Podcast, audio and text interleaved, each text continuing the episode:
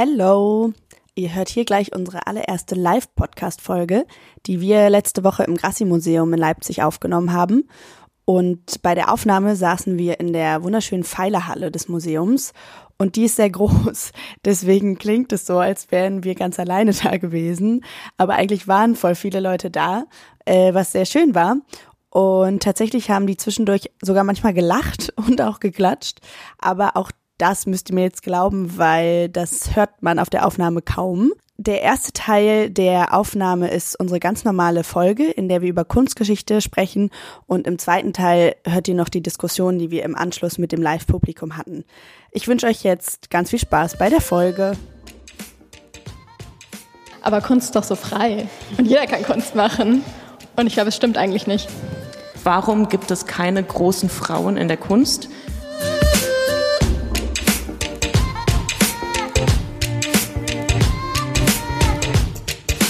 Der Mimimi Podcast. Hallöchen, schön, dass ihr alle da seid. Das war erstmal unser Jingle, der ist brandneu, heute fertig geworden.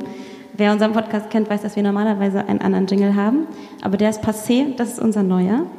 Ähm, ja, wir freuen uns, dass ihr hier seid und dass wir heute hier das allererste Mal live einen Podcast aufnehmen können und das nicht zu Hause in einem selbstgebauten Studio unter drei Millionen Decken machen. Ähm, und vor allem erstmal danke an Judith, die gerade die Vorstellung gemacht hat, und an Grassy Friends, die uns hier eingeladen haben, dass das hier überhaupt stattfindet. Und ich werde jetzt auch noch mal kurz dazu was sagen, wer wir sind und was wir machen. Ähm, wie Judith gerade schon gesagt hat, ich bin Taina, das ist Lara und das ist Filine und wir sind das Mimimi-Kollektiv und machen den Mimimi-Podcast, in dem wir uns eben jeden Monat mit einem Thema beschäftigen, von dem wir das Gefühl haben, irgendwas läuft da schief und irgendwie könnte das geiler sein, aber so wie es momentan ist oder läuft oder so wie es dargestellt wird, ist es irgendwie nicht so toll. Und wir wollen dann im Podcast eben gucken, was sind da die konkreten Probleme und wie können wir das vielleicht besser machen. Und so haben wir zum Beispiel schon über Schokolade, das Reisen, Verhütung, Wissenschaft oder über Recycling gesprochen. Genau, und äh, heute haben wir eben unseren Gast Sophia hier noch bei uns, die Kunstgeschichte studiert hat, denn heute geht es dem Ort entsprechend, an dem wir uns befinden, eben um Kunstgeschichte. Und äh, Sophia hat das studiert und arbeitet derzeit als Autorin und Kuratorin in Potsdam und Leipzig an verschiedenen Projekten. Schön, dass du hier bist. Vielen Dank für die Einladung. so, und jetzt können wir auch endlich schon inhaltlich beginnen. Ähm, ich selbst habe so vor gar nicht langer Zeit erst angefangen, mich überhaupt für Kunst und Kunstgeschichte zu interessieren und habe deswegen konnte ich mich auch noch sehr gut hineinversetzen, was ich darüber wusste, als ich noch gar nichts wusste. Das war so vorgestern ungefähr. Ähm, und als ich damals noch gar nicht so viel darüber wusste, habe ich dann eben überlegt, okay, was für einen Namen verbinde ich eigentlich mit Kunstgeschichte? Und da kamen dann halt so Picasso, Dali, Rembrandt, vielleicht so neuere Sachen wie Andy Warhol. Jetzt gucke ich schon hier auf den Zettel, was habe ich noch gedacht? Äh, Vincent van, van Gogh ist mir dann auch noch total spontan eingefallen. Und dann kommt noch irgendwann Frida Kahlo dazu, äh, aber auch irgendwie sehr spät. Und die, die davor sind, haben ja eine Sache relativ offensichtlich gemeinsam. Es sind alles weiße Männer und sie kommen alle aus Europa und Nordamerika. Andy Warhol aus Nordamerika, USA, genau. Äh, Sophia, du hast das ja studiert.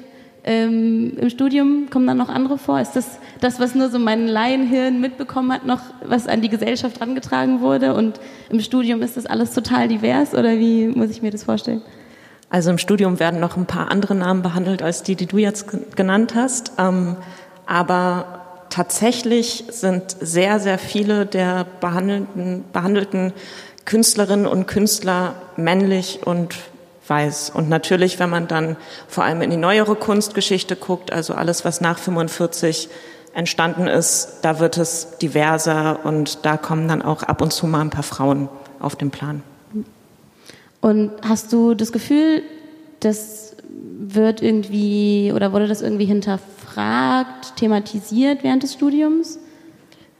Komischerweise ganz wenig. Also ich persönlich habe das die ersten Jahre meines Studiums, glaube ich, gar nicht wirklich hinterfragt, sondern den Kanon, die Namen, die auf dem Studienplan standen, die die Dozentinnen und Dozenten angebracht haben, die habe ich erstmal so übernommen für mich und äh, dann im Master vielleicht, also in den letzten Studienjahren, als dann auch so Themen wie Gender Studies und so weiter ein bisschen mehr auf den Plan rückten, da fing es dann tatsächlich an, dass ich das hinterfragt habe, aber ich habe tatsächlich auch sowohl meine Bachelor- als auch meine Masterarbeit über die Biografien von zwei männlichen Künstlern, weißen männlichen Künstlern geschrieben.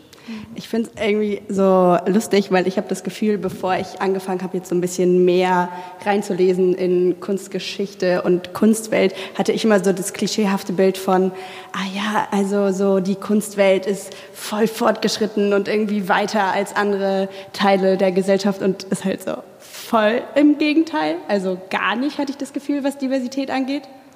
Ich habe auch mir eine Studie von der Uni Maastricht angeschaut und die haben sich mal Galerien in Europa und Nordamerika angeguckt und festgestellt, dass da der Frauenanteil unter 20 Prozent beträgt insgesamt. Und dann ist es ja auch nicht so überraschend, dass das das ist, was wir alle im Kopf haben, wenn wir an Kunst denken, wenn das genau das ist, was wir halt sehen. Aber das ist auch ein bisschen eine verzerrte Wahrnehmung durch den Markt, weil tatsächlich diejenigen, die Kunst an den Hochschulen studieren, sind zu über 50 Prozent Frauen.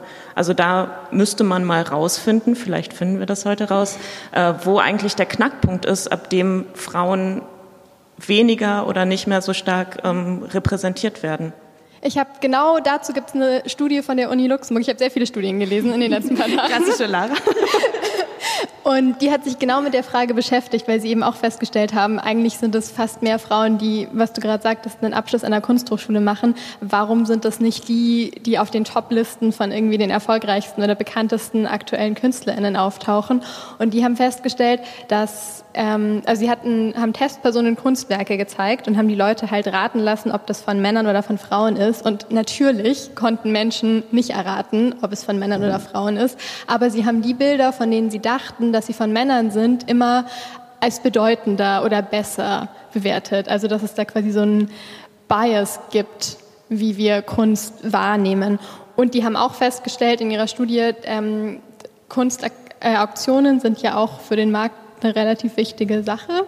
Ähm, und haben sich 1,5 Millionen Auktionsverkäufe von Gemälden angeschaut und festgestellt, dass die Gemälde von Frauen für im Schnitt 48 Prozent weniger Geld versteigert wurden. Und ich fand es auch krass, wie groß diese Zahlen sind, weil ich glaube, ich sehr bei, was Philly meinte, war mit, aber Kunst ist doch so frei und jeder kann Kunst machen. Und ich glaube, es stimmt eigentlich nicht. Aber ich glaube, dass wir da auch ein bisschen stärker noch in die Vergangenheit gucken müssen, um das auch zu oder bewerten kann man es relativ einfach, ne? Aber um das vielleicht ist nicht so gut.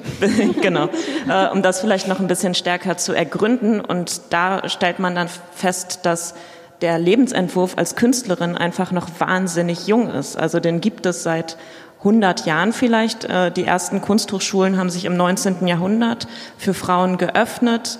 Ähm, und die mussten bezahlen, während Kunsthochschulen für Männer immer kostenlos waren.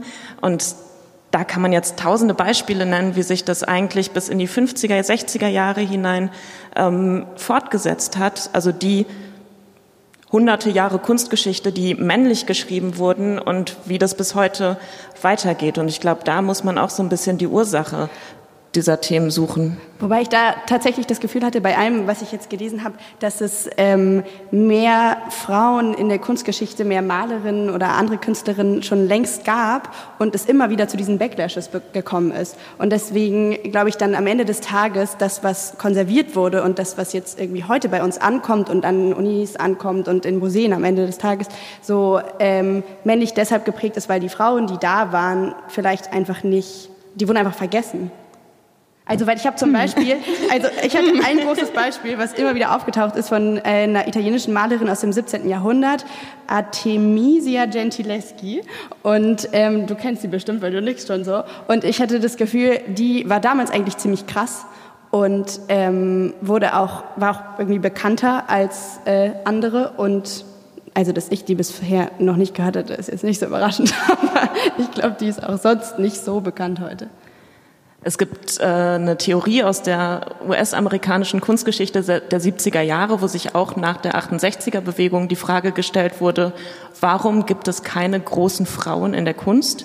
Ähm, und die Theoretikerin, die ich leider gerade namentlich nicht benennen kann, äh, die diesen, diesen Aufsatz geschrieben hat, hatte die Theorie, dass es für jede Epoche und für jede Strömung immer eine wie Quotenfrau gibt, mhm. die dann auch in der Kunstgeschichte überliefert wurde. Aber das Problem ist tatsächlich, dass es nie so viele Künstlerinnen hatte geben können wie Männer, weil es einfach die strukturellen Probleme mhm. gab. Also weil Künstlerinnen, es sei denn, sie hatten einen, einen Vater, der, der Kunsthandwerker war ähm, oder waren im Klosterbetrieb ähm, tätig, hatten gar nicht die Möglichkeit, in Werkstätten zu arbeiten, hatten keine Möglichkeit, auf die Akademien zu gehen, weswegen es ein paar gab und sicherlich viel, viel mehr, als wir jetzt überliefert äh, bekommen. Aber es wird niemals so viele gegeben haben wie Männer, eben weil es diesen Entwurf Künstlerin einfach gar nicht gab. Meinst du, das hat auch was damit zu tun, wie Kunst definiert wird und was als Kunst gilt, weil im Grassi gibt es gerade eine Ausstellung zu Stickerei und ich habe mich seit letztem Jahr mit Stickerei beschäftigt, weil ich das eigentlich selber machen wollte. Habe ich nie gemacht. Ähm, Sagen wir, letztes Jahr zu Weihnachten hat Lara ein Stickereiset bekommen. Upsi. Bisher liegt es unberührt im Schrank. Aber ich, ich mache das noch. Und ich bin eigentlich auf die Idee gekommen, weil ich überall bei Instagram coole feministische Stickereien gesehen habe und Leute, die irgendwie Feminist Killjoy und Blumen dann auf ihre Jacken gestickt haben und ich fand es mega nice und habe mich jetzt so ein bisschen mit der Geschichte von Stickerei beschäftigt und bin da ganz viel ähm, drüber gestolpert, dass das oft halt nicht als Kunstform gegolten hat, so im 19. Jahrhundert, sondern dass es quasi die Stickerei, die quasi Frauen von Hand gemacht haben, war so, ja, man macht halt Dinge hübsch und das ist irgendwie Teil von häuslichen Pflichten und das sollen sie mal machen, um nicht auf lasterhafte Gedanken zu kommen. Und dass, wenn man sich aber die Sachen in der Ausstellung anguckt oder sich sonst Fotos von Stickereisachen anguckt, das ja technisch zum Teil mega krass ist und natürlich auch, wenn man vielleicht nicht nur was nachstickt, was ja auch komplett okay ist, weil wenn man sich selber was ausdenkt, ist es ja auch eine Art von künstlerischer Ausdrucksform. Und ich hatte da mm, sehr das Gefühl, dass es da ja auch unterschiedliche Bewertungen gibt, oder? Auf jeden Fall. Das ist aber auch was, was erst in der, in der neueren Geschichte quasi vorkommt. Was es, also ähm, dadurch, dass, dass äh, Frauen in Klöstern beispielsweise oder im im ähm, fürstlichen Umfeld oder in, in Familienbetrieben immer auch kunsthandwerklich tätig waren, hat es ganz viele Meisterinnen gegeben, die unheimlich krasse Sachen gemacht haben in diesen kunsthandwerklichen ähm, Bereichen. Ähm, und deswegen gibt es die, ist es dort stärker ausgeprägt als zum Beispiel Historienmalerei oder sowas von Frauen.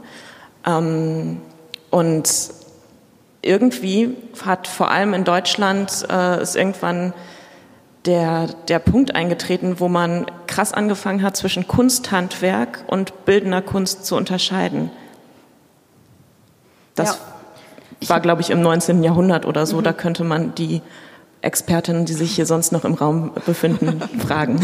Ich hatte zur Vorbereitung für heute mit äh, Stefanie Seebeck gesprochen. Das ist ja die Kuratorin der Stickerei-Ausstellung, die auch gerade hier im Grassi zu sehen ist. ist sehr schön, könnt ihr euch anschauen.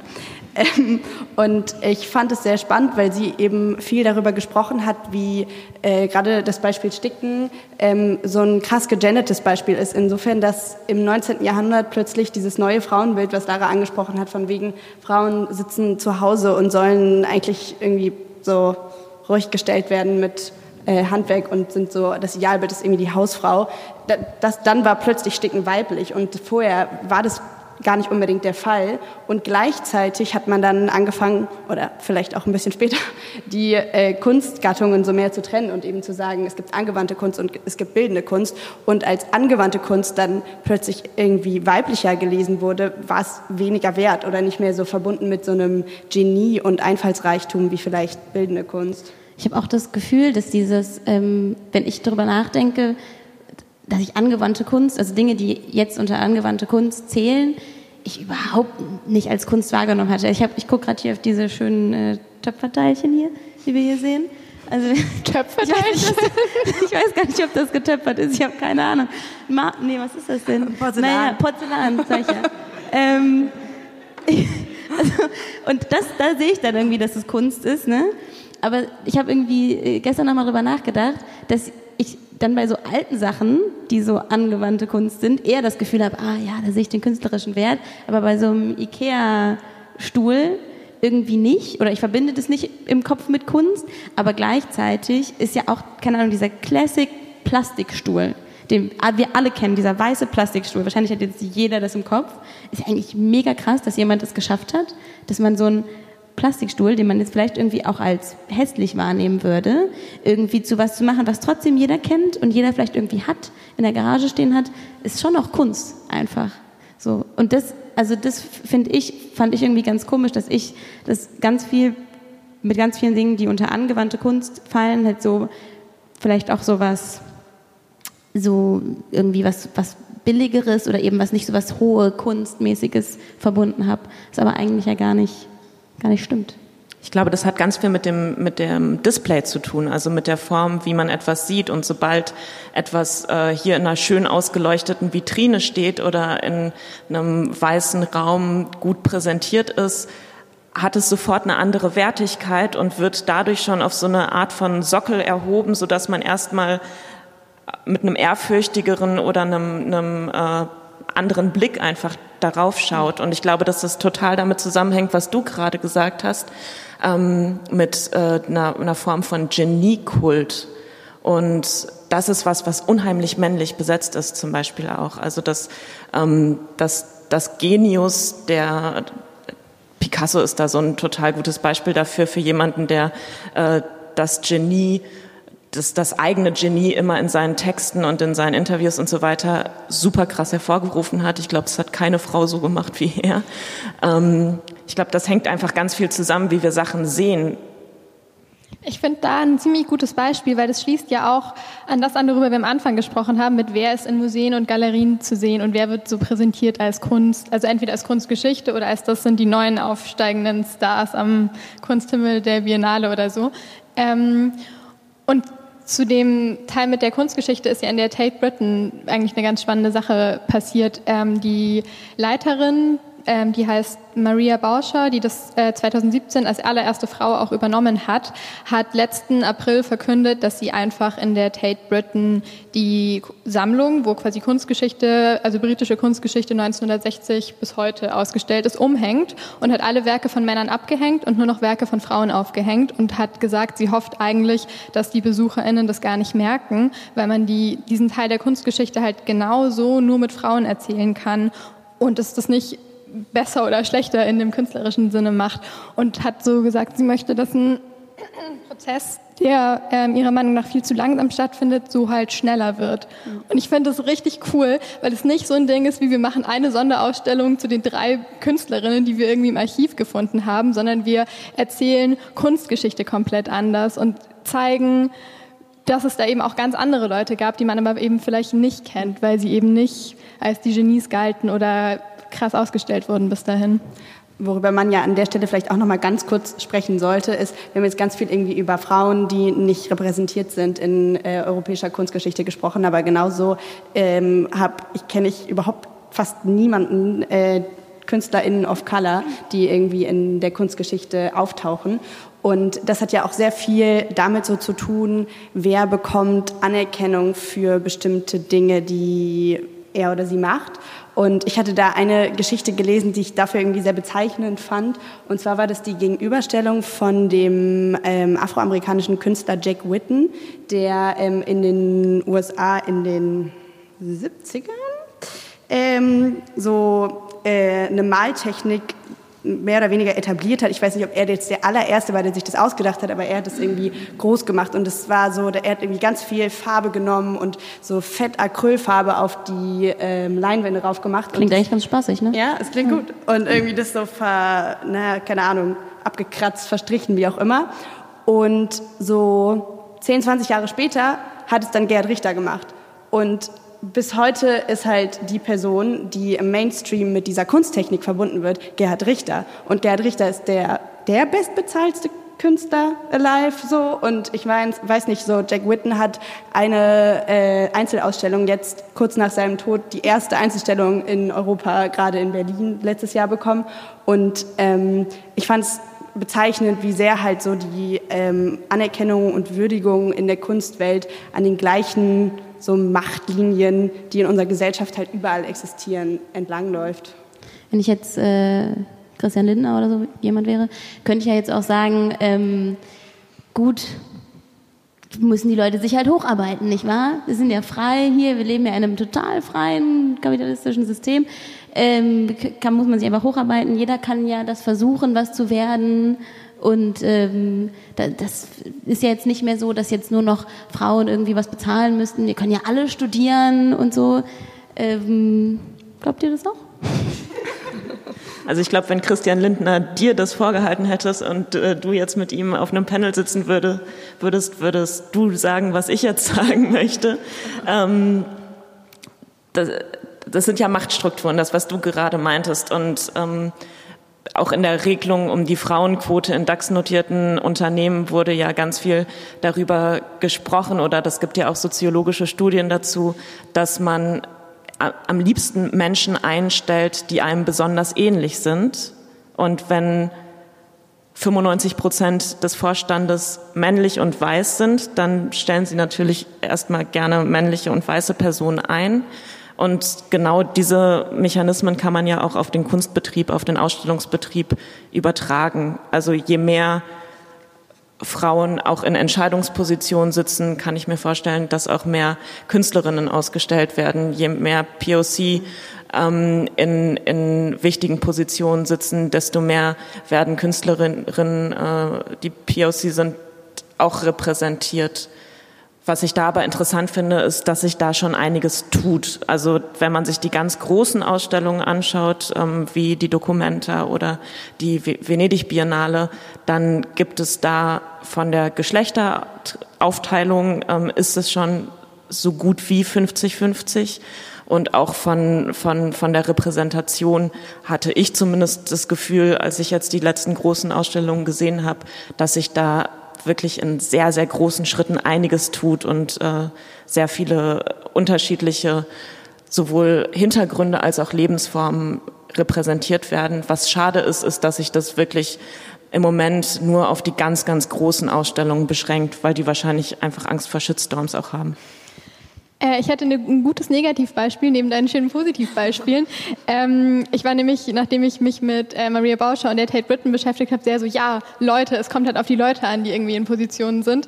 Und habe dann so ein bisschen geguckt, wer halt so große deutsche Kunstmuseen leitet und habe mich dann ein bisschen mit der Hamburger Deichtorhalle beschäftigt. Ähm, und es gibt einen NDR-Beitrag, wo die festgestellt haben, also die haben Einzelausstellungen, die es da halt gab, gezählt, dass in den letzten 15 Jahren 80 Prozent der Einzelausstellungen in der Hamburger Deichtorhalle an männliche Künstler ging und haben dann den Intendanten Dirk Lucko gefragt und äh, ein Zitat aus seiner Antwort ist, dass er meinte, ehrlich gesagt überrascht es mich, weil ich nicht so genau nachgezählt habe. Da gibt es offensichtlich Nachholbedarf.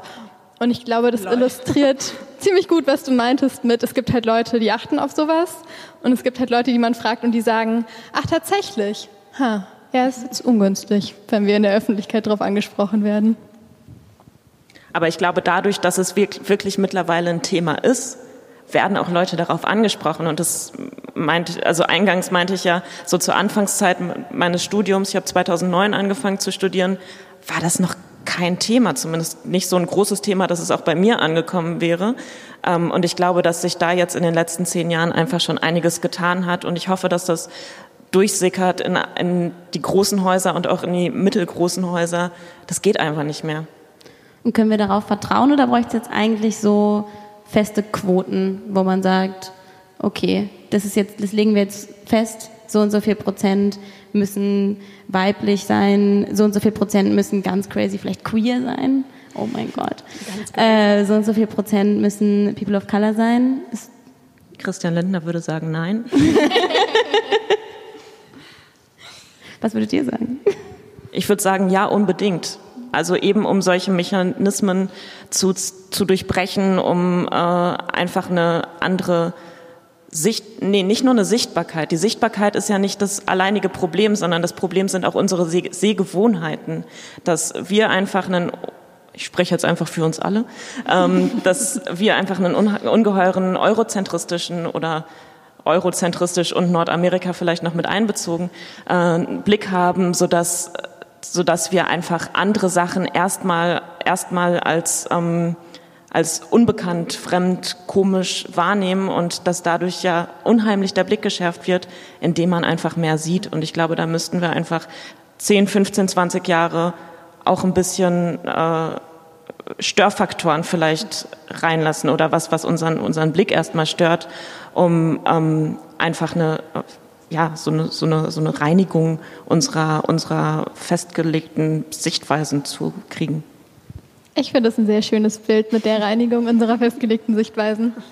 Ich finde das ziemlich gut. Ähm, ich habe mich ziemlich viel mit so Quoten im politischen Umfeld beschäftigt und sehr viel irgendwie mit Quoten für Parlamenten. Aber ich glaube, dass sich da auch einige Argumente auf so den Kunstbereich und auf Museen übertragen lassen. Also vor allem, wenn man über staatliche Museen spricht, die ja einfach von der Gesellschaft finanziert sind, finde ich, man kann auch einfach das Gerechtigkeitsargument bringen und sagen, es ist halt unfair, wenn da nur Menschen ausgestellt werden, die halt weiße europäische Männer sind, weil das sind nicht mehr die einzigen Menschen, die halt in Deutschland leben und die in Museen gehen und die da Kunst von Menschen, die ihnen ähnlich sind, sehen möchten. Und selbst weiße Männer profitieren ja wahnsinnig davon, wenn sie auch Kunst von anderen Leuten sehen. Und es ist ja auch so dieses geile Classic-Antiquoten-Argument, so das wäre ist dann ja nicht mehr frei, so die Kunst muss frei bleiben und überhaupt.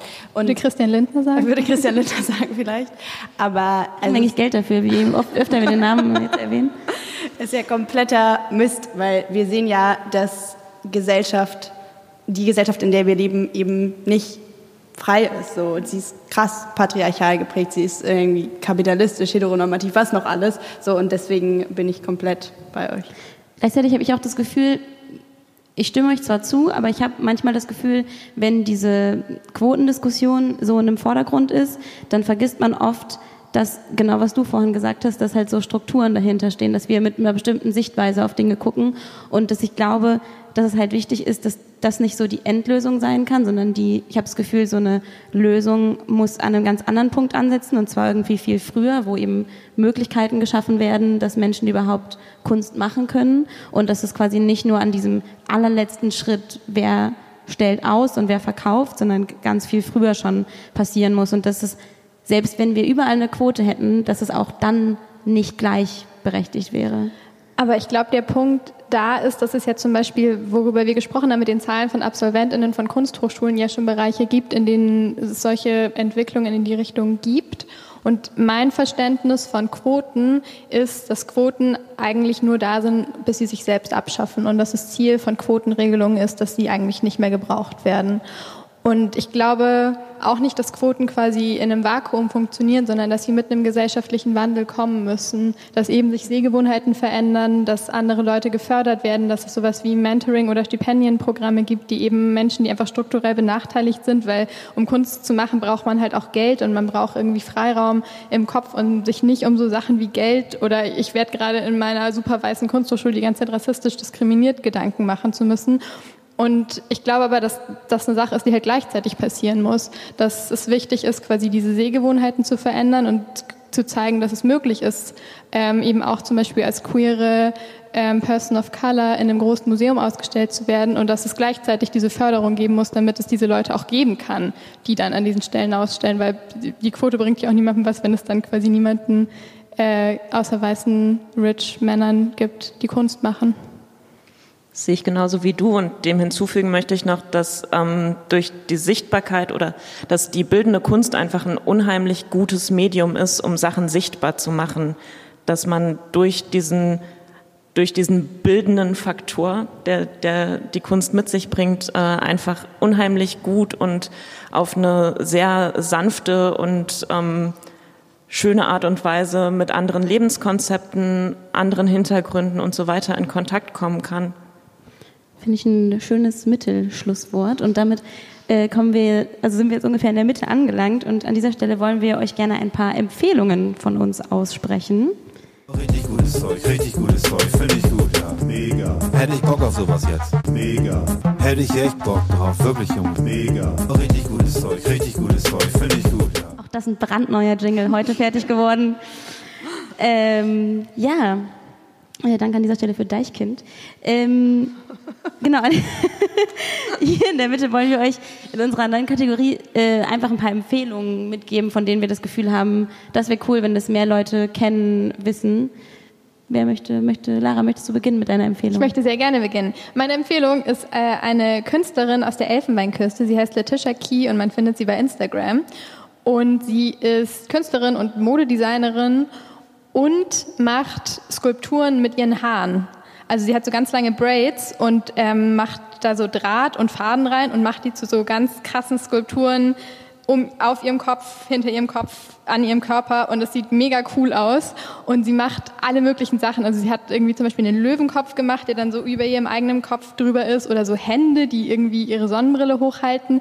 Aber sie macht auch ziemlich viele politischen und auch viele feministischen Statements. Also hat zum Beispiel eine Waffe aus ihren Haaren gemacht, um sich gegen Waffengewalt äh, zu positionieren oder hat einen Uterus gemacht, der so die Mittelfinger hochhält, um äh, sich mit Frauen in den USA zu solidarisieren, als Trump ähm, sich gegen gegen das Recht auf Abtreibung ausgesprochen hat. Und ich fand es ganz spannend, wie sie auf die Idee gekommen ist. Sie hat in einem Interview erzählt, dass sie Fotos gesehen hat von Frauen und deren Frisuren vor der Kolonialzeit und festgestellt hat, dass die halt richtig coole, krasse Frisuren und Sachen mit ihren Haaren gemacht haben und dass das heute irgendwie niemand mehr so richtig kennt und hat daraus quasi ihre eigene moderne Interpretation gemacht. Ja, Letitia Key bei Instagram sieht wirklich sehr cool aus. Willst du weitermachen, Sophia? Soll ich weitermachen? ähm, ich habe so eine Empfehlung, die man sich nicht mehr angucken kann, weil diese Ausstellung im November letzten Jahres zu Ende gegangen ist. Äh, aber ich möchte Werbung machen für die Methodik, die da angewandt wurde. Und zwar ähm, ist das die Ausstellung Unvergleichlich im Bode-Museum gewesen, die da drei Jahre lief ähm, und wo Skulpturen aus Afrika, vor allem die Benin-Bronzen, um die es ja ganz große Debatten in der Presse und Welt und überhaupt gab, weil die eben zurückgeführt werden sollen als Kunstraubgegenstände. Und die sind eben in der, in der, ähm, in der Sammlung der berlinischen Museen und kommen jetzt zum, sind zum Teil, glaube ich, gerade hier im Grassi-Museum ähm, und äh, sollen ins Humboldt-Forum kommen. Und das Bodo-Museum hat eine Gegenüberstellung gemacht zwischen afrikanischen Skulpturen und europäischen Skulpturen aus dem eigenen Bestand und hat nicht gesagt, das ist so, das ist so, sondern ähm, hat versucht, Vergleiche zu finden, entweder ähm, entweder äh, aufgrund der Materialität oder der, der ähm, Ikonografie oder auch der, An der, der Hintergründe der Symbolik der Anwendung und zeigt so, dass ähm, das eine, was wir irgendwie als ethnologische Kunst oder fremde Kunst wahrnehmen, ähm, eigentlich total nah an dem ist, was wir kennen. Also ähm, dass eine, eine äh, Schutz- oder Hausskulptur aus dem Kongo eigentlich genau das Gleiche ist wie eine Schutzmantel-Madonna aus der Gotik. Und dass das eine nicht Kunst Kunst ist und das andere irgendwie ins Völkerkundemuseum gehört, sondern dass das gleichwertige Kunstwerke und Gegenstände sind.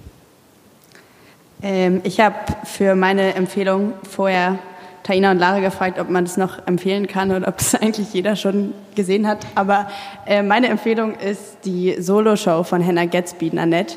Die kann man sich auf Netflix angucken. Und ich habe sie letzte Woche, glaube ich, zum vierten Mal geguckt und ich fand es immer noch ziemlich überragend. Und zwar lernt man auch ziemlich viel von Hannah Gatsby über Kunstgeschichte. Sie hat es nämlich auch mal irgendwann studiert. Und äh, es fällt der tolle Satz in ihrer Solo-Show. The history of Western art is just the history of men painting women like they are flesh vases for their dick flowers. Ich weiß nicht so richtig, wie ich das übersetzen soll. Ich glaube, was sie sagen möchte damit ist, dass äh, Männer lange Zeit Frauen nur dazu in der Kunst benutzt haben, um ihre Bilder zu schmücken und ähm, irgendwie als Musen und nicht wirklich als Subjekte. Und ja, also Hannah Gatsby, Nanette bei Netflix guckt es euch an. Es ist sehr lehrreich, sehr lustig und auch ein bisschen traurig.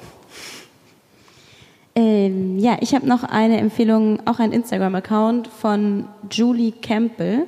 Und die stickt hauptsächlich ähm, und macht, also zum einen kann die halt mega geil sticken.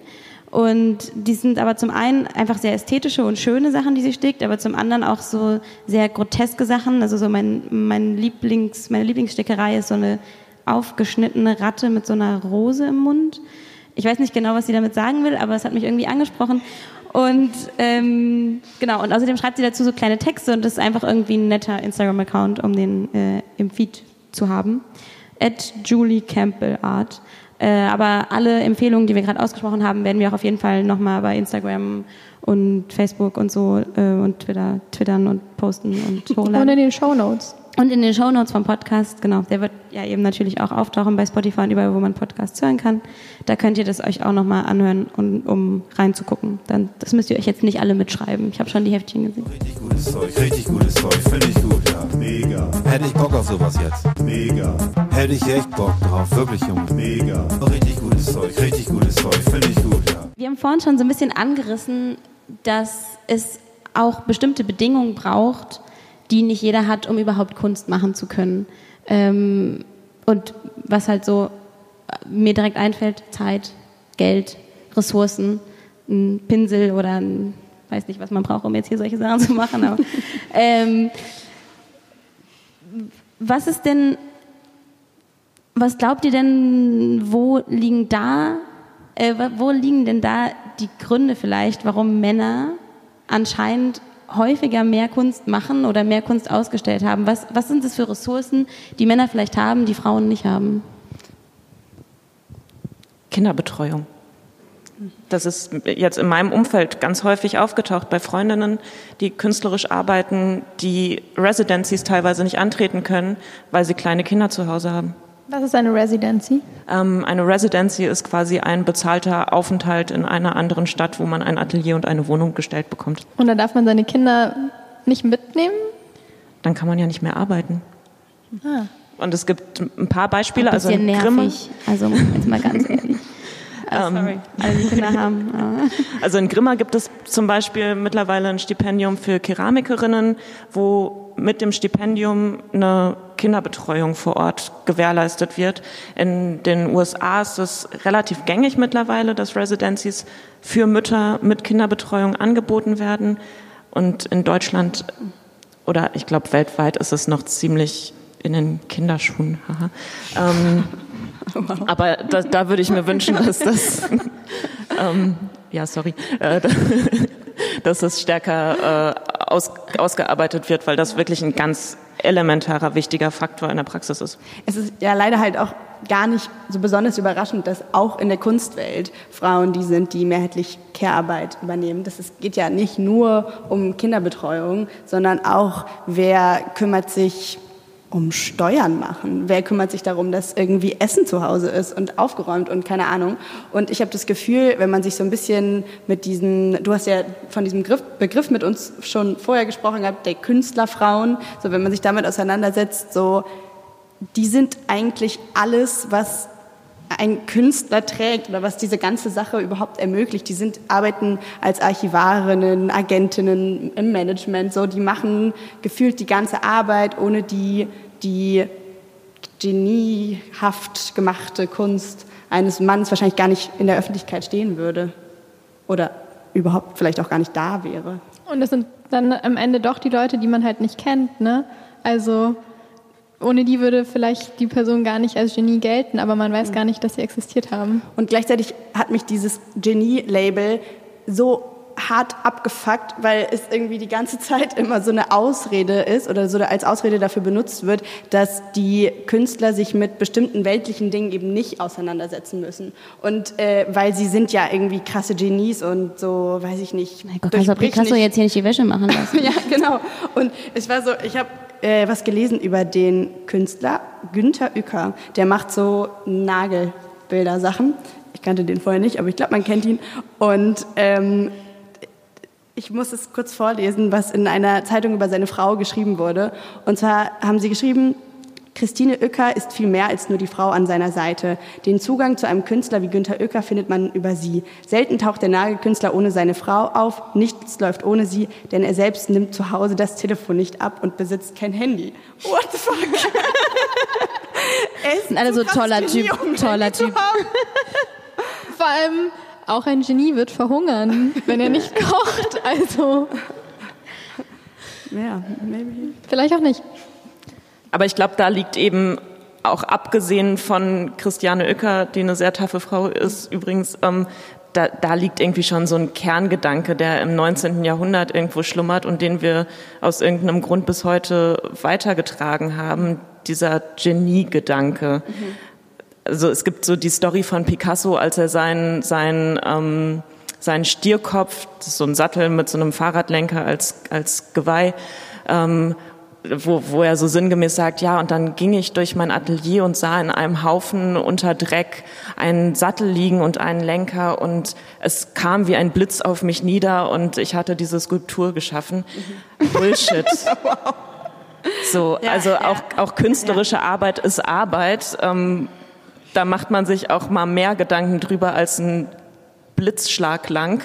Und äh, also irgendwie hat es lange dazugehört oder bei einigen Künstlerpersönlichkeiten dazugehört, das irgendwie so ähm, vor sich herzutragen, weil scheinbar künstlerische Arbeit nicht als Ausstellungs- oder Verkaufs- oder was auch immer Argument ausreicht. Ich wollte auch damit gar nicht unbedingt gegen äh, Christine Oecker oder irgendwelche Künstlerfrauen nee, bashen, so, weil ähm, ich wollte eigentlich eher so ein bisschen für die in die Bresche springen und sagen, so, ich finde es nicht gut, wenn es so als Selbstverständlichkeit geframed wird, dass sie diese ganze Care-Arbeit und diese ganze Arbeit im Hintergrund machen. So, ich finde, das ist der erste Schritt anzuerkennen, das ist mindestens genauso viel wert wie die Arbeit, die er mit seinen Nägeln oder er mit seinem Sattel macht. So.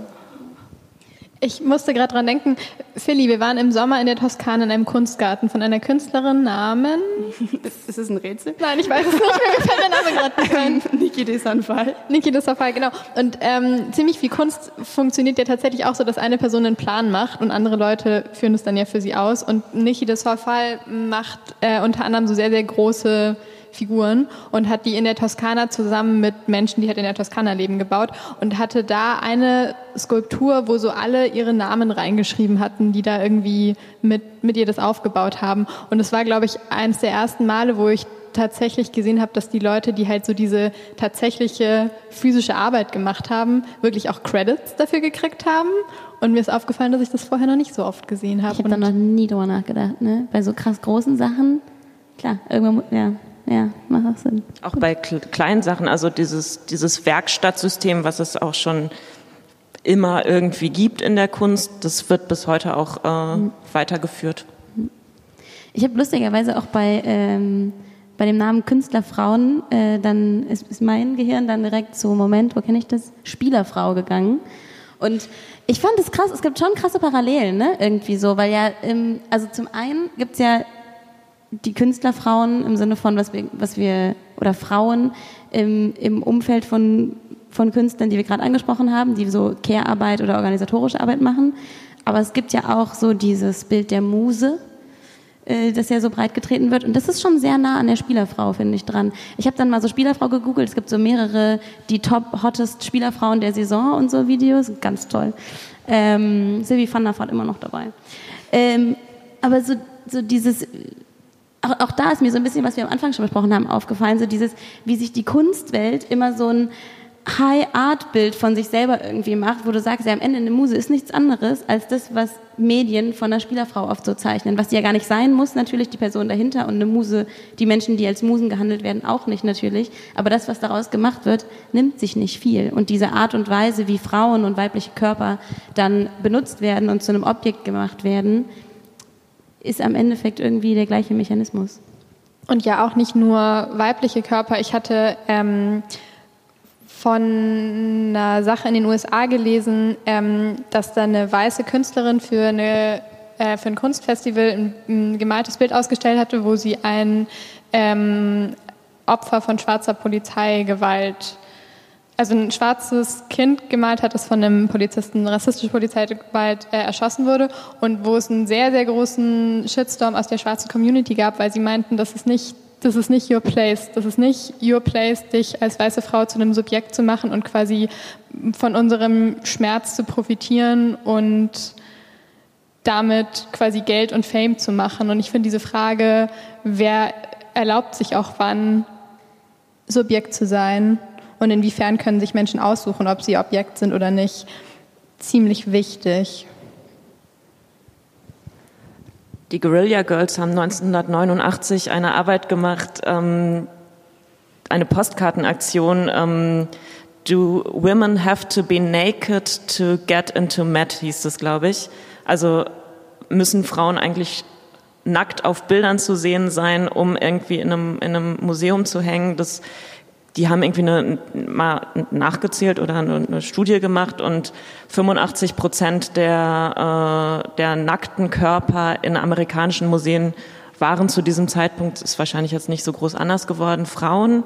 Und Zahl, sowas wie fünf Prozent der Ausstellenden sind halt Künstlerinnen. Und ich finde es super interessant, dass 1989, ist jetzt 30 Jahre her, ähm, dass es immer noch so ein Thema ist. Und natürlich muss man das auch unbedingt aus, ausweiten. Ist mir jetzt nur gerade eingefallen gibt gerade übrigens eine ganz kleine, aber ziemlich coole Ausstellung von den Guerilla Girls äh, in der Spinnerei, in der Galerie, die heißt G-Bam. Ich habe auch mit Letizia Gorsi von der Galerie vor heute gesprochen und guckt die euch mal an. Die ist klein, aber sehr cool.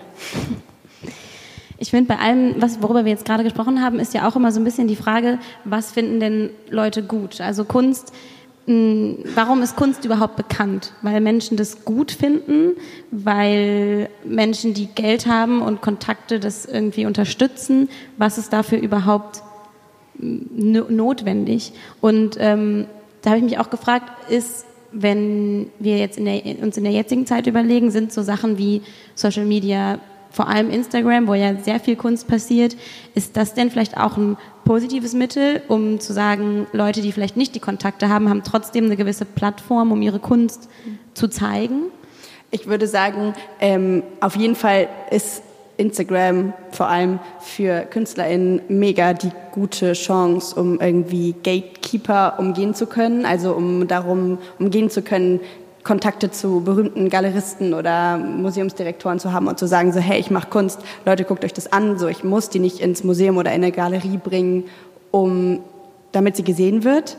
Und gleichzeitig habe ich aber auch gedacht, dass es für alle anderen Menschen, die sich vielleicht Kunst angucken wollen, mega gut und mega wichtig ist, dass da jetzt mittlerweile so viel bei Instagram passiert, weil ich das Gefühl habe, Kunst wird dadurch irgendwie demokratischer, weil ich mir oder vielleicht eine größere Masse entscheiden kann, was will ich denn sehen und ich gucke, welchem Account ich folge und was im Museum ausgestellt wird, kann ich zumindest ja gar nicht bestimmen.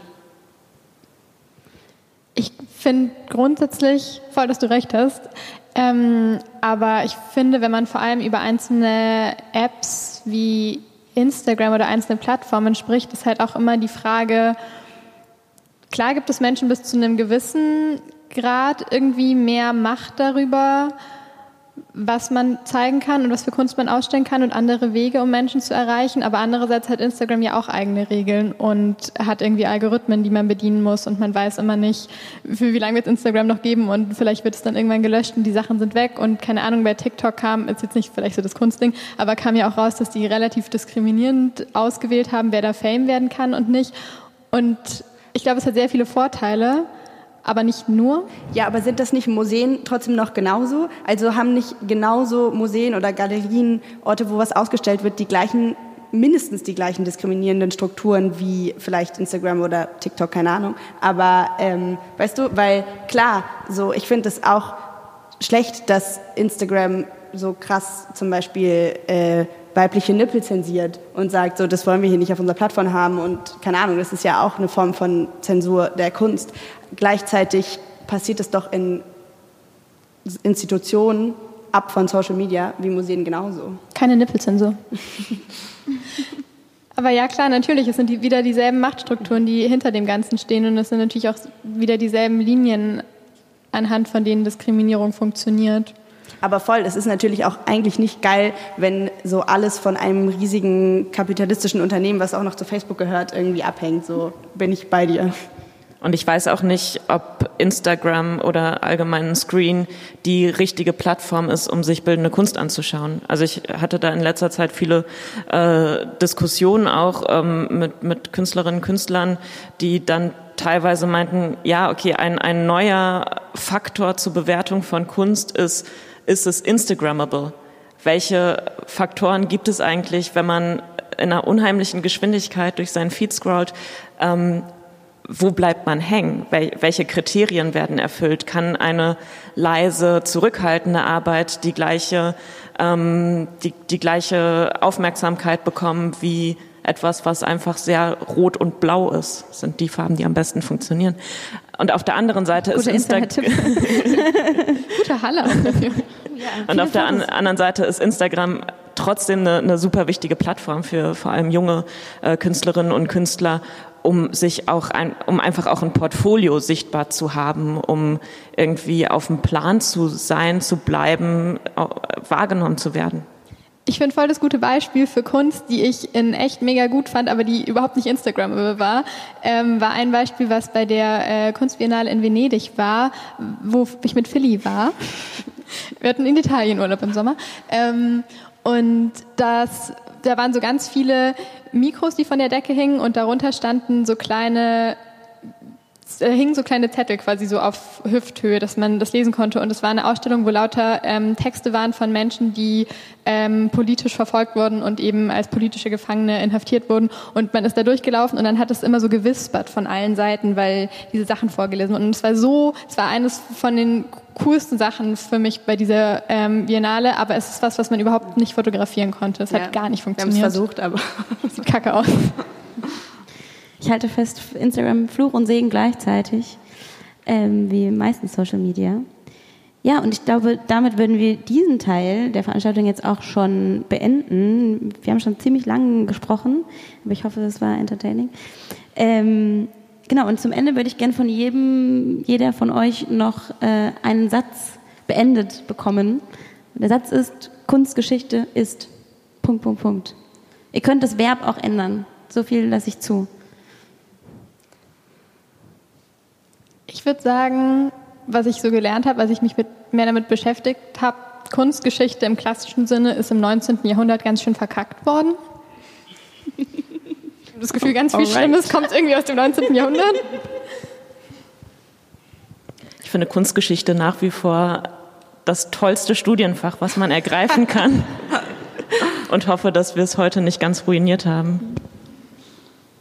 Ähm, ich, ah, ähm, ich würde sagen, Kunstgeschichte ist elitär und gar nicht so lustig. äh, muss ich auch noch, jetzt müsste ich ja eigentlich gut. Ich sage, Kunstgeschichte ist das Thema unserer aktuellen Podcast-Folge. Und damit. Ähm, das war geschummelt. Und damit äh, mache ich jetzt noch ein bisschen Werbung. Und zwar ähm, findet ihr uns natürlich bei Social Media unter mimimi.kollektiv und den Podcast, wenn ihr den nochmal hören wollt, aus irgendwelchen Gründen, oder ähm, alle anderen Folgen hören wollt, findet ihr bei Spotify, iTunes, überall, wo es Podcasts gibt. Und außerdem könnt ihr uns auch unterstützen, wenn ihr das wollt, und zwar finanziell, damit äh, so Sachen wie das hier heute Abend äh, stattfinden kann, dass wir ganz viele andere tolle Sachen machen können, dass wir Technik bezahlen können. Ähm, und zwar bei Steady und bei PayPal. Bei Steady, das ist so eine Plattform, wo man monatlich was überweisen kann. Und bei PayPal kann man auch mehrmals was überweisen, aber kann man auch nur einmal machen.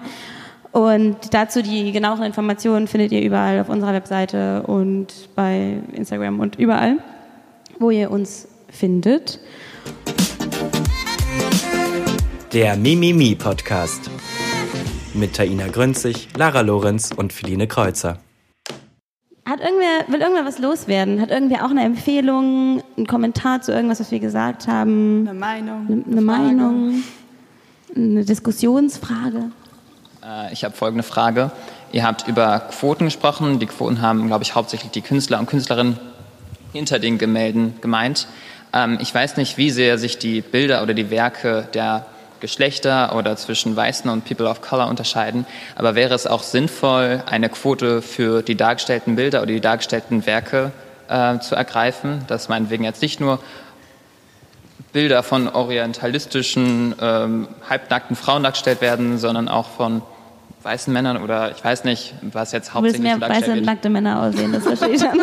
Nein, aber meinetwegen mehr nackte Männer, weil, wie gesagt, wurde jetzt beispielsweise in der Met hauptsächlich nackte Frauen dargestellt werden. Also ich glaube, die, die, ich hoffe, das Zeitalter des Aktes ist langsam mal vorbei. ähm, ich glaube, das kann man tatsächlich nicht quotenmäßig regeln. Also das wäre wahrscheinlich einfach ein krasser Eingriff in die Kunstfreiheit, würde ich jetzt erstmal so ad hoc sagen. Ich glaube aber, dass sich je diverser die, äh, die Kunstschaffenden sind, die ausstellen, desto diverser wird, werden auch die Medien, wird das dargestellt und so weiter. Ich, ich finde es aber schon auch einen spannenden Gedanken, weil ja so ein bisschen, was ja, oder weiß ich nicht, würde ich jetzt erstellen, was unter diesem, was du meintest mit irgendwie orientalische, in Anführungszeichen, ähm, Frauen oder Darstellungen zum Beispiel, dass da ja so ein bisschen die Frage ist, vielleicht ähm, sollten wir rassistische Bilder ausstellen, sollten wir ähm, Bilder ausstellen, die oder Gemälde oder Skulpturen oder was auch immer, äh, die vielleicht auch sexistisch sein können. Also auch Kunst ist ja eben nicht frei von Diskriminierung. Und ich glaube auch, es wäre wahrscheinlich super schwierig, da eine Quote wahrscheinlich für einzuführen oder vielleicht Quoten, die dann irgendwas da reglementieren.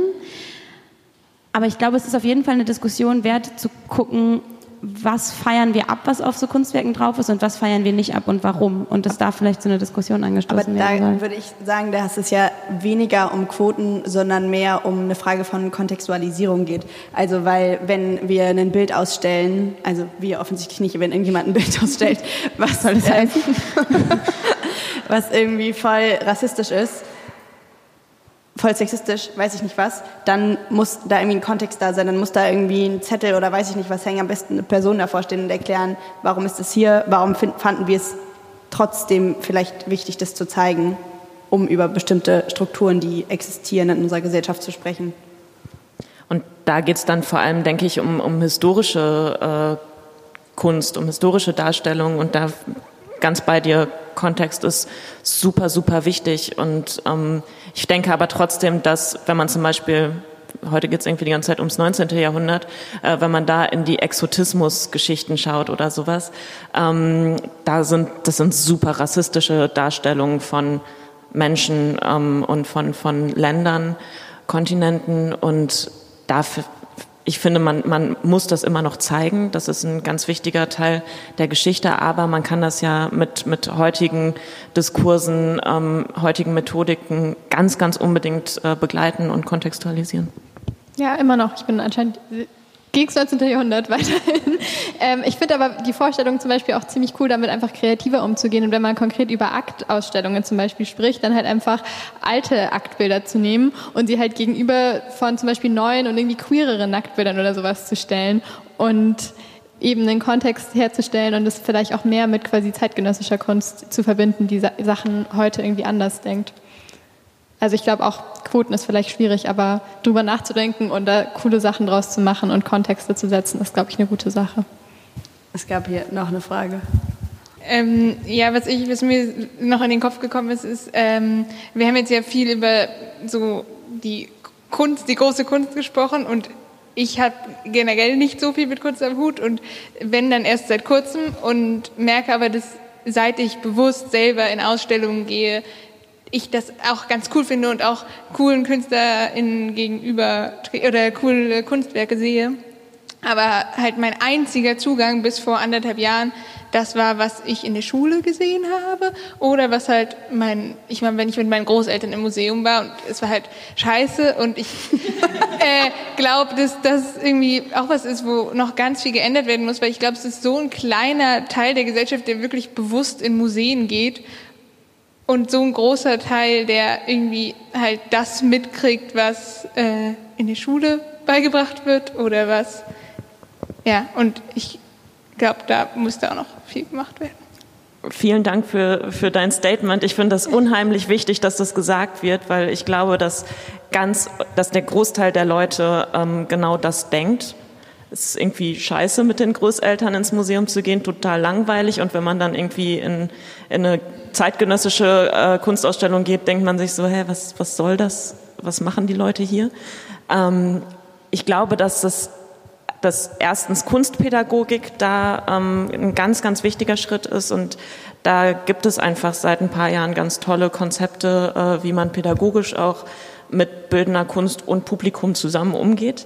Ähm, und ich glaube, dass das und ich hoffe, dass das irgendwie auch passiert oder durch die kunstpädagogischen Geschichten ein bisschen gelockert wird, dass dieser dieser Mythos von, wir kapieren das alle nicht und das ist ja irgendein Schrott, dass das irgendwie so ein bisschen aus den Köpfen verschwindet, weil ich glaube, dass man sich da selber auch was verbaut oder dass das durch diesen, ist das Kunst oder kann das weg Gedanken einfach ganz viel äh, schon eingeschränkt wird durch die Sichtweise, wie man, wie man an Sachen rangeht. Und ähm, ich denke, dass besonders in der zeitgenössischen Kunst, wenn man da versucht, mit einem freien Blick und vielleicht mit einer, mit einer coolen Kunstpädagogin oder einem coolen Kunstpädagogen an der Hand, wenn man auf zeitgenössische Kunst so zu, äh, zugeht, dann kann jeder irgendwie was damit anfangen, weil wir sind ja alle Zeitgenossen, deswegen macht die zeitgenössische Kunst ja auch irgendwas mit uns.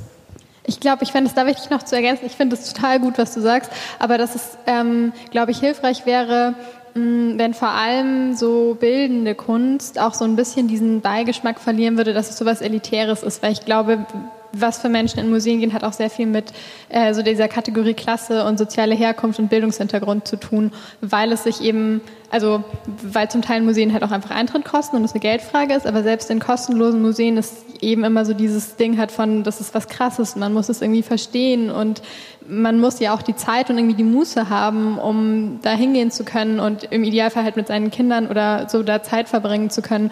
Und ich glaube, dass Kunst da einfach noch was sehr Elitäres ist. Und ich weiß nicht so genau, wie man das mittelfristig ändern kann. Aber ich fände es gut, wenn es passieren würde. Und äh, ich finde es auch lustig, weil du meintest halt gerade das mit deinen Großeltern. Oder man hat halt gar keine Großeltern, die mit einem, also keine Ahnung, ich hatte jetzt keine Großeltern, mit denen ich ins Museum gegangen bin. Ich war halt eher so bei Sportveranstaltungen und so. Und das war bei uns jetzt nicht irgendwie ein Ding, dass man jetzt in ein Kunstmuseum geht oder so.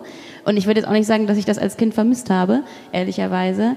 Äh, aber gleichzeitig in der Schulzeit bin ich auch nicht in einem Museum gewesen. So. Und ich bin in Kassel zur Schule gegangen, da ist die Dokumenta da bin ich irgendwann, nachdem ich nach, aus Kassel weggezogen bin, war ich das erste Mal wirklich aktiv in der Dokumenta. Vorher war es so, ah, da kann man ganz gut äh, irgendwie Geld verdienen, kriegt man irgendwie acht Euro Stunde oder sowas. Das war so das, was ich von der Dokumenta wusste. Und ähm, ich glaube, dass, ja, dass da eben auch ganz so eine, eben so ein Zugang auf andere Art und Weise, dass überhaupt in der Schule das wirklich mal vorkommt, auch einfach noch viel stärker da sein sollte, damit halt alle das Gefühl haben, das ist auch was für mich oder das könnte auch was für mich sein. Muss ja auch dann nicht. Kann man ja auch dann sagen, nee, kein Bock, aber. Und vor allem, wenn man mit Kindern mal äh, sich zeitgenössische Kunst anguckt, die eben noch nicht diese, diese Abwehrreaktion oder sowas in sich haben, das ist das Beste. Die kapieren das alles. Hallo. Ähm, also von den strukturellen Sachen, die ihr jetzt diskutiert habt, hat mich irgendwie wenig überrascht. Aber so aus meinem eigenen Leben, wenn ich mal ins Museum gehe, ist äh, mir so in den Kopf gekommen, dann gucke ich eigentlich super selten auf die Namen von den Leuten, die dann überhaupt da ausgestellt sind. Also ich gucke mir halt das Bild an und denke darüber nach und finde es schön oder nicht. Aber ich gucke jetzt nicht, war das ein Mann oder eine Frau, der dieses Bild gemalt hat. So. Und ähm, habe mich dann gefragt, ob es nicht so wie in einem Bewerbungsschreiben, was jetzt kein, oder in einem Lebenslauf, was so kein Foto bei hat, ob es da nicht auch, also nicht, dass der Weg jetzt ideal wäre, aber ob es nicht so einen Weg gibt, dass man es eh geschlechterunabhängiger macht, diesen Bewerbungsprozess. Und tatsächlich weiß ich aber auch voll wenig darüber, wie man denn berühmt wird in der Kunst. Also es wäre auch mehr so eine Frage an dich wahrscheinlich, ähm, ob es so einen stereotypischen Weg gibt, wie man berühmt und reich mit seiner Kunst wird und wenn ja, wie der aussieht. Gib uns da doch mal kurz die Lösung, Sophia. Seminar morgen bei mir. 200 Euro. Ähm, also erstmal berühmt und reich. Ähm, wen betrifft das überhaupt? Also es gab von von der Künstlersozialkasse vor ein paar Jahren äh, mal eine Erhebung, wo festgestellt wurde, dass zwei Prozent von allen Leuten, die die Kunsthochschule mit einem Abschluss verlassen, davon leben können. Also die brotlose Kunst ist, ähm, ja, es ist nicht nur sprichwörtlich. Ähm, wie wird man berühmt? Äh, wie wird man reich? Das wie kommt man in ein Museum so? Also stellt man sich dabei jemandem vor oder schickt man dem erstmal so Fotos von den Bildern? Also wie läuft das so? Nee. Das ist ein unheimlich langer Prozess. Und es gibt da, also da, da kann man wirklich irgendwie stundenlang drüber reden, drüber, ähm, diskutieren, Beispiele aufführen und so weiter. So einfach ist das nicht. Das ist tatsächlich, ähm, also wenn du ins Museum kommst, in, oder wir müssen jetzt irgendwie mal einen Namen sagen, wenn du ins Museum der Bildenden Künste Leipzig kommst, dann hattest du vorher schon mehr als irgendwie einen gut laufenden Instagram-Account. So. Ähm, das sind meistens, also fast alle akademische Künstler, also die auf Kunsthochschulen gegangen sind, Künstlerinnen und Künstler. Ähm, das sind Leute, die von Galerien vertreten werden. Das sind äh, Leute, die in Sammlungen sind. Also es gibt so ganz viele Faktoren und wie gesagt, zwei Prozent und die zwei Prozent sind nicht mal in den, in den Museen, sondern die zwei Prozent können davon leben, weil wissen wir auch nicht, wie gut. Also das ist eine unheimlich kleine Menge von denjenigen, die Kunst studiert haben, kommen dann auch tatsächlich äh, ins, ins ähm, Museum und so ein, so ein Weg gibt es nicht, aber es gibt auch kein Bewerbungsverfahren. Es gibt Kunstpreise natürlich, wo man sich bewerben kann. Ich kann dir tatsächlich auch, äh, wir verlinken die in unseren Shownotes, diese Studie von der Uni Luxemburg empfehlen, weil die sich ja genau mit dieser Frage beschäftigt hatten. Es gibt auch einen Artikel von Art News oder sowas, der diese Studie zusammenfasst, weil die ganz lang ist. Und die gehen genau diese ganzen Stationen durch, so dieses äh, Abschluss in der Kunsthochschule, von der Galerie vertreten werden, in ein Museum reinkommen und gucken da mit der Kategorie Geschlecht, wer das eigentlich schafft und wo Leute rausfallen und aus welchen Gründen. Und das ist, also sie ist wirklich sehr, sehr gut und irgendwie sehr detailreich. Aber interessanterweise sind die Verfahren, wo man sich bewirbt, bewirbt, also Förderstipendien, Kunstpreise und so weiter, da ist äh, ziemlich 50-50, was, was Frauen und Männer angeht. Dankeschön. Ähm, ja, ihr hattet vorhin äh, ganz kurzes Thema Auktionen äh, angesprochen, ähm, aber da ging es jetzt, haben wir irgendwie ein bisschen verloren. Ähm, also ich glaube, oder ich kenne mich auch nicht genau damit aus, äh, wie das ist, dass ähm, man jetzt von Ausstellungserlösen allein nicht leben kann als Künstler, sondern dass man die Kunstwerke auch verkaufen muss. Äh, und das Publikum, das Kunstwerke kauft, an Auktionen teilnimmt, äh, ist ja doch ähm, männlich hauptsächlich, weil die meisten ähm, Millionäre, die meisten reichen Mäzenen auch äh, männlich sind. Ähm, und ich weiß nicht, wie schnell sich das ändern wird oder wie leicht das zu ändern ist. Ähm, glaubt ihr, dass sich ändern muss ähm, äh, auch das System, ähm, wie man von Kunst leben kann? Weil man muss ja irgendwie von Kunst leben können, wenn man das äh, als, als Ideal, als eigenen Lebensentwurf ähm, äh, nehmen möchte. Ähm, glaubt ihr, das muss sich nicht auch ändern, ähm, um diese äh, Ungerechtigkeiten äh, zu beseitigen? Also ich glaube ja, wir müssen Kapitalismus abschaffen. Wie wir genau in der Kunstwelt das machen, habe ich jetzt noch heute Abend nicht die Lösung mitgebracht. Ich saß letztens in einem Panel, wo äh, dann von einem Künstler das bedingungslose Grundeinkommen nicht nur für Künstlerinnen und Künstler, sondern für alle ähm, gefordert wurde, was ich sofort unterschreiben würde. Ähm, und natürlich Stipendien, öffentliche Förderung sind in Deutschland sehr, sehr, sehr gut. Also wenn man das in, im, im Vergleich sieht zu fast allen anderen Ländern. Ähm, aber muss noch weiter ausgebaut werden, unbedingt. Und ich glaube, gerade was du sagst, ne, diese Verteilung von Geld bestimmt natürlich total, was irgendwie passiert. Ich habe da auch irgendwie selber äh, letztens irgendwie viel drüber nachgedacht, so wenn ich irgendwie, wenn so ein bisschen Theater und Kram mache und dann irgendwie war, ja gut, wie könnte ich jetzt damit Geld verdienen? So Firmen feiern. Warum können Firmen sich für meine Kunst interessieren? Und es ist halt auch so dieses, okay, da ist halt das Geld, ne? Und da in so in irgendwie großen Filmen oder bei Millionären ist das Geld und natürlich kunstsammelnde Menschen sind eben reich, sonst würden sie keine Kunst sammeln. Und die meisten reichen Menschen sind Männer und auch eben weiße Männer. Und da, das ist natürlich eine krasse äh, Einteilung und eine, die dann weite Kreise um sich zieht, weil ich mich theoretisch bei denen dann anbiedern müsste. So was, was interessiert die am Ende? Mache ich dann doch Nacktbilder von mir selber.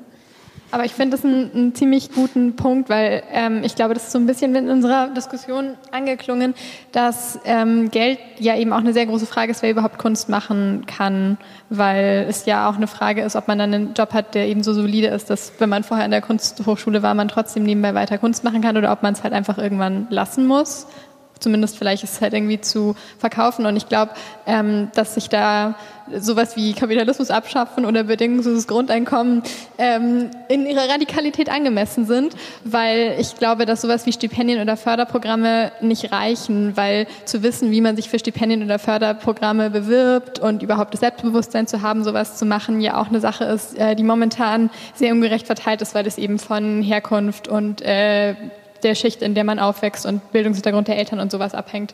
Genau, deswegen wäre ich eher für Kapitalismus abschaffen. Ähm, wir haben uns gestern Abend im Vorfeld der Veranstaltung schon ein bisschen Gedanken gemacht, weil in der Beschreibung steht ja, dass das Werk nicht von Künstlerin zu trennen ist. Und wir fanden, gleichzeitig ist es auch nicht vom sozialen Kontext oder vom historischen Kontext zu trennen.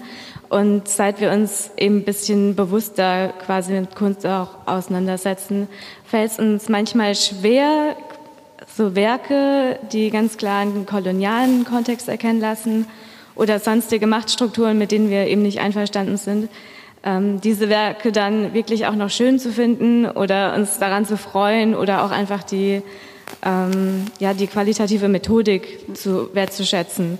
Und ja, wir würden uns deshalb so, weil wir das ganz schön deprimierend eigentlich fanden, bisschen über Input freuen, ähm, was ihr denkt. Ist es überhaupt ethisch, moralisch noch vertretbar, Werke quasi ästhetisch schön zu finden, die eigentlich in ihrem Ursprung kritisch sind? Ähm, also ich glaube, ich finde, oder ich habe letzten Sommer so einen Moment gehabt, wo ich was sehr Ähnliches gedacht habe und es auch irgendwie ähnlich frustrierend fand, weil ich war mit meiner Schwester in dieser großen Nolde-Ausstellung in Berlin und ähm, die ja vor allem da, also da waren auch seine Bilder ausgestellt, aber es war so die erste große Ausstellung, wo äh, groß gesagt wurde, Nolde war mega der Nazi und super antisemitisch und so weiter. Und wir sind da so durchgegangen und dann am Anfang waren wir noch so, ah ja, es sind schon krasse Bilder. Und dann liest man irgendwie so irgendwie wieder so einen antisemitischen Hassbrief von ihm und dann so, ja, ist eigentlich auch gar nicht mehr so geil. Und sind dann irgendwann so schneller gegangen und hatten gar keine Lust mehr, die Sachen anzugucken. Und deswegen, ich, also was die Frage angeht, mit sollen wir uns das irgendwie weiter noch angucken? Und so haben wir ja vorhin schon gesagt, in dem richtigen Kontext finde ich das mega wichtig und ich fand es in dieser Perspektive voll die gute und ähm, relevante Ausstellung. Und gleichzeitig teile ich so ein bisschen dein Frustrationsgefühl, weil ich eben auch so war, so, okay, ich, ich glaube, vielleicht können das Menschen, ich kriege das nicht von der Person getrennt, weil so, nee, es fühlt sich nicht richtig an. Ich habe aber auch das Gefühl, also ich merke das bei mir momentan, dass es, ich persönlich auch das Gefühl habe, ich muss auch aufpassen, dass es nicht in so einer Selbstgeißelung irgendwie endet, weil ich, also ich, ich kenne das Gefühl so gut dann irgendwie, ah, höre ich jetzt diesen Song noch, gucke ich jetzt dieses Bild noch, gucke ich diesen Film. So, ich, ich glaube, es kennen wahrscheinlich die meisten in den aktuellen Debatten und ich glaube, es ist voll wichtig, sich diese Gedanken zu machen. Aber ich habe auch das Gefühl, es ist auch okay, mal zu sagen, ich muss jetzt, jetzt irgendwie Feierabend, ich höre jetzt diesen Song, weil ich diesen Song gerne mag. Oder ich gucke jetzt diesen kitschigen Liebesfilm, weil ich gerade voll Bock drauf habe und ich weiß, er ist sexistisch an der und an der und an der Stelle und da ist auch noch ein rassistischer Kommentar. Aber ich kann das, also das ist, ich kann das gerade nicht. Ich glaube, das ist auch okay. Also das ist so ein, irgendwie einfach so meine persönliche Meinung, dass es auch mal in Ordnung ist, da auch mal abzuschalten, so ein generelles Bewusstsein zu haben und es zu kritisieren und ich würde wahrscheinlich auch bei manchen Filmen in der Öffentlichkeit nicht sagen, dass ich den geguckt habe, aber dass man dann vielleicht trotzdem mal so da sitzt und sagt, ich konsumiere das jetzt, weil ich aus irgendeinem Grund ein sentimentales Gefühl dazu habe, weiß ich nicht, ist, ist glaube ich, in Ordnung.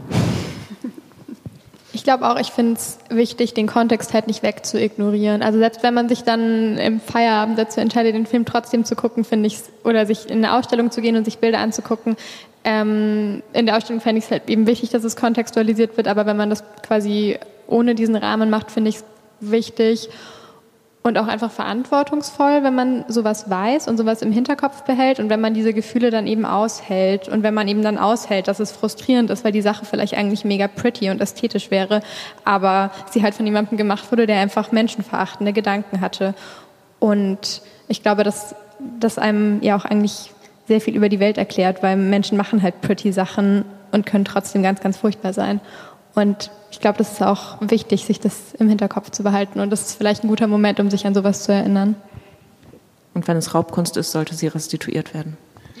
Good point. Dass das nochmal gesagt ist. Ähm, ihr habt ja Instagram als Medium herausgestellt, was tendenziell niedrigschwelliger ist, um die eigene Kunst äh, zu vermarkten oder ähm, ja, publik zu machen. Und ich frage mich, ist es denn wirklich so? Also Instagram ist natürlich nicht frei von Machtstrukturen. Man kann zum Beispiel Likes kaufen. Ähm, das heißt, betuchtere Menschen können sehr leicht ihre Reichweite erhöhen oder es hängt auch vom sozialen Kapital ab. Also wenn ich irgendwelche fame Leute kenne dann, und die posten meine Kunst, dann kann ich meine Reichweite auch ganz schnell erhöhen. Und abseits davon frage ich mich auch, wie zufriedenstellend ist es denn für KünstlerInnen, wenn sie ein Werk, wo sie sehr viel Herzblut reingesteckt haben und sehr viel Zeit, was vielleicht auch sehr persönlich ist, ähm, dann in einer Social-Media-Plattform online stellen und im Zweifelsfall dauert es fünf Sekunden, dass sich Menschen das anschauen oder es wird halt komplett weggeswiped. Ähm, wie, wie zufriedenstellend ist das für KünstlerInnen? Also ihr seid jetzt auch alle, obwohl ihr, Taina, du bist ja auch Künstlerin, vielleicht kannst du... Ich als Experte. also ich glaube, zu dem zweiten Teil deiner Frage, ähm, ist ja Instagram nicht nur die Aus der Ausstellungsort, sondern auch eine Werbeplattform. Und insofern dann wiederum vielleicht auch für KünstlerInnen, die vielleicht nicht so diesen Classic, ich war auf einer Kunsthochschule Weg und bin irgendwie, habe mich hochgearbeitet gemacht haben, ein Argument für hey Museum XY Galerie, stell mich mal aus. So und deswegen klar, also ich glaube, wahrscheinlich findet niemand so richtig geil, wenn so ein Werk, an dem du ewig Gedanken verschwendet oder nicht verschwendet hast, aber über das du lange nachgedacht hast, nur fünf Sekunden anguckst. Aber es ist ja genau eben auch eine Möglichkeit zu werben und Leute zu erreichen. Ich glaube auch nochmal zu dem ersten Punkt, weil ich dachte, ähm, kurz, dass du auf was anderes hinaus wolltest, dass ich noch gedacht habe, Klar ist es auch super elitär, weil auch um irgendwie gute Sachen hochladen zu können, brauchst du ja auch erstmal eine geile Kamera. Niemand macht mehr, mehr die Bilder, die man hochlädt mit dem Handy wirklich. Die sind alle mit irgendwelchen fancy Kameras äh, oder von irgendwelchen Menschen, die gut fotografieren können, gemacht. Das ist natürlich auch eine Zugangshürde. Ne? Es kann ja auch nicht jeder da so die gleich coolen Sachen irgendwie hochladen. Und ähm, zu der anderen Sache, ich finde, es ist auch schon, ich glaube, was halt was vielleicht aus so einer künstlerischen Perspektive oder was ich einfach selber gemerkt habe, kurze Transparenz, ich habe auch noch einen, also ich habe einen anderen Instagram-Account, in dem ich so Performance-Kunst ähm, zeige. Ich, ich glaube, was halt dieser Trugschluss ist oft, ist dieses, dass man es halt schon geil findet, wenn es gut geliked wird, so. Da kann ja keiner lügen, so. Also das, natürlich, wenn ich dann so ein Foto hochlade, ähm, freue ich mich halt, dass es geliked wird und das krass ist dann aber, dann ist es halt auch dann keine Ahnung, fünf Tage später hat es niemand mehr im Feed, dann wird es auch nicht mehr geliked, dann ist es auch irgendwie weg und dann habe ich auch irgendwie gar nichts davon so richtig. Und ich glaube, das ist auch so ein Prozess, oder das ist bei mir gerade ein krasser Prozess, das so zu verstehen, was das vielleicht mit mir macht, wie gut ich das finde, wenn das geliked wird und was das aber am Ende überhaupt über die Kunst, die ich mache, aussagt und ob das überhaupt was darüber aussagt und ob es mich vielleicht im Positiven wie im Negativen beeinflussen kann, was, was irgendwie Leute im Internet halt dazu sagen. Und das ist schon schwierig, glaube ich, da eine gute Balance zu halten. Ich könnte mir auch vorstellen, dass es tatsächlich einfach eine Typfrage ist, ob Leute das irgendwie gut finden, Sachen für Instagram zu machen oder ob Leute für sich merken, das ist mehr noch eine extra Aufgabe und irgendwie jetzt muss ich auch noch Werbung für meinen Shit machen und habe ich dafür nicht eigentlich eine Galeristin oder sowas. Ähm, aber ich habe das Gefühl, also ich sehe voll, was du meinst und ich finde Instagram auch sehr schwierig und sehr ambivalent, aber ich glaube, dass man, wenn man jetzt ein, Instagram vielleicht nicht benutzt, um äh, 20.000 FollowerInnen zu kriegen und sich irgendwie mit anderen Influ Kunstinfluencern zusammentut, um Fame zu werden, sondern eher so für zum Beispiel KünstlerInnen, die aus einer marginalisierten Position kommen, dass es dann ja auch was sein kann, was ganz viel Community bringt ähm, die du vielleicht nicht in deinem konkreten Umfeld hast, je nachdem, wo man sich gerade bewegt. Und das ist, glaube ich, eine Sache, die ich an Instagram oder allgemein an internetbasierten Plattformen ähm, ganz gut finde, trotz der ganzen kritischen Sachen, die meistens ja dann kommen, wenn man halt krass Fame werden möchte damit. Und du kriegst ja als Künstlerin halt auch mal direkt Feedback. Also wie viel direktes Feedback und Kommentare kriegst du so mit, wenn dein Bild irgendwo in einem Museum hängt? Äh, ich habe noch eine Rückfrage zu den Künstlerfrauen von vorhin. Und ähm, zwar gibt es ja neben den Ehefrauen, die ihren Geniemännern den Rücken freigehalten haben, wie immer so schön gesagt wird, indem sie halt alles drumherum gemanagt haben, auch Ehefrauen, die selbst künstlerisch tätig waren und die dann über den Namen ihres Mannes ihre Werke an die Öffentlichkeit gebracht haben. Ich glaube, Camille Claudel war so ein Fall mit Rodin, also beides krasse BildhauerInnen und er hat teilweise, was im Nachhinein rauskam, ihre Werke als seine verkauft. Und ähm, mich würde interessieren, ob es heute, weil wir ja jetzt festgestellt haben, dass äh, die künstlerische Welt immer noch nicht so gerecht ist, wie man sie gerne hätte, ob es immer noch solche Strategien gibt, dass Frauen sich meinetwegen als Mann ausgeben, bevor sie ihre Werke verkaufen. Man weiß ja zum Beispiel immer noch nicht, wer Banksy ist. Also gibt es, gibt es noch solche Strategien, dass Frauen ihr Frausein verschleiern, um erfolgreicher zu sein? Ich glaube, es würde mich so glücklich machen, wenn Banksy eine Frau wäre. Oh mein Gott. Ja, mega. Äh, über die Identität von Banksy weiß ich nichts. Ähm, und ehrlich gesagt weiß ich auch nicht, ob irgendeine Künstlerin in den letzten Jahren, Jahrzehnten so ein Coup gelandet hätte. Ich glaube, ich habe irgendwie mal so einen schlechten Krimi gesehen, wo die Frau immer gemalt hat und der Mann hat's verkauft. Ähm, ja, aber ich glaube, es bleibt auch so ein bisschen in der in der äh, Vorabend-Krimi-Serien-Geschichte. Äh, also kenne ich kein Beispiel. Ich finde, also es ist kein Beispiel für deine Frage, aber umgedreht ein Positivbeispiel sind ja so ein bisschen die Guerilla Girls, also dieses Kollektiv, was ähm, Kunst macht, die vor allem Museen für ihren Sexismus kritisieren. Und da weiß man ja, glaube ich, immer noch nicht, wer das war. Ne? Also die haben nämlich gesagt, dass es für ihre Kunst quasi nicht relevant ist, wer sie als Personen sind, sondern dass es um ihre politischen Messages geht. Und die haben sich auch bewusst dafür entschieden, nicht ja. zu sagen, wer sie sind. Ja, immer wenn die in der Öffentlichkeit auftreten, haben die so Gorilla-Masken an und dann heißen sie Frida Kahlo und keine Ahnung wie noch. sie lebt. Der Mimimi Podcast mit Taina Grünzig, Lara Lorenz und Feline Kreuzer.